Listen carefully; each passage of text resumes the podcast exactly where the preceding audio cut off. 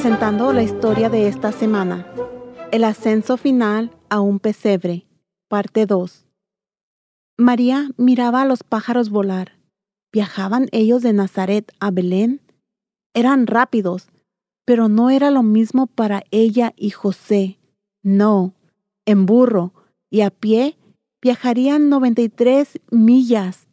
Era un viaje largo de hacer al estar embarazada con un niño que pronto nacería. José, descansemos. El bebé se mueve mucho y el burro casi no puede caminar sobre las rocas. Con tanto movimiento, me pregunto si mi pequeñito nacerá pronto. Espero que no, María. Debemos seguir la caravana. Así estaremos más seguros. En las colinas hay mucho peligro, leones, osos y hombres despiadados. Deseo no tener que registrarnos en la ciudad de Belén por ser descendientes del rey David. María, es por él que vamos a Belén. César Augusto ordenó un recuento de las personas que viven en el imperio romano. Él quiere asegurarse de recibir todos los impuestos que pueda. Recuerdo la profecía de Miqueas en el Antiguo Testamento acerca de Belén. Tú, Belén, aunque eres pequeña entre las familias de Judá, de ti saldrá el que ha de ser gobernante de Israel. Me pregunto si nuestro bebé será ese gobernante. Pienso en lo que dijo el ángel Gabriel. Sí, cada día trato de comprender lo que te dijo el ángel y lo que me dijo a mí. Somos gente sencilla, soy un carpintero humilde y trabajador. Los dos aceptamos el mensaje. Llamaremos al niño Jesús. El Espíritu de Dios hizo que el niño fuera concebido en ti, y tú eres una virgen. Él será grande y se llamará el Hijo de Dios. Él salvará a su pueblo de sus pecados.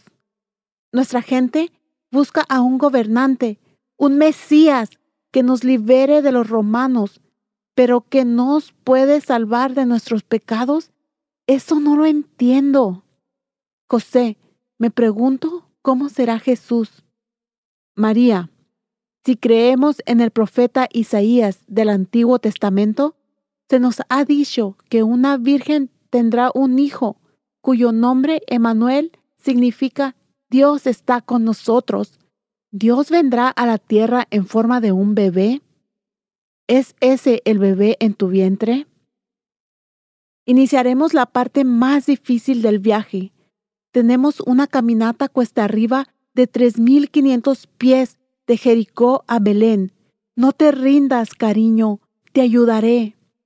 Cuando llegaron a su destino, había mucho ruido de animales y personas en las calles. José miró ansiosamente a su esposa. Ella era joven y hermosa, pero oh, estaba muy cansada. Necesitaban encontrar un lugar para hospedarse.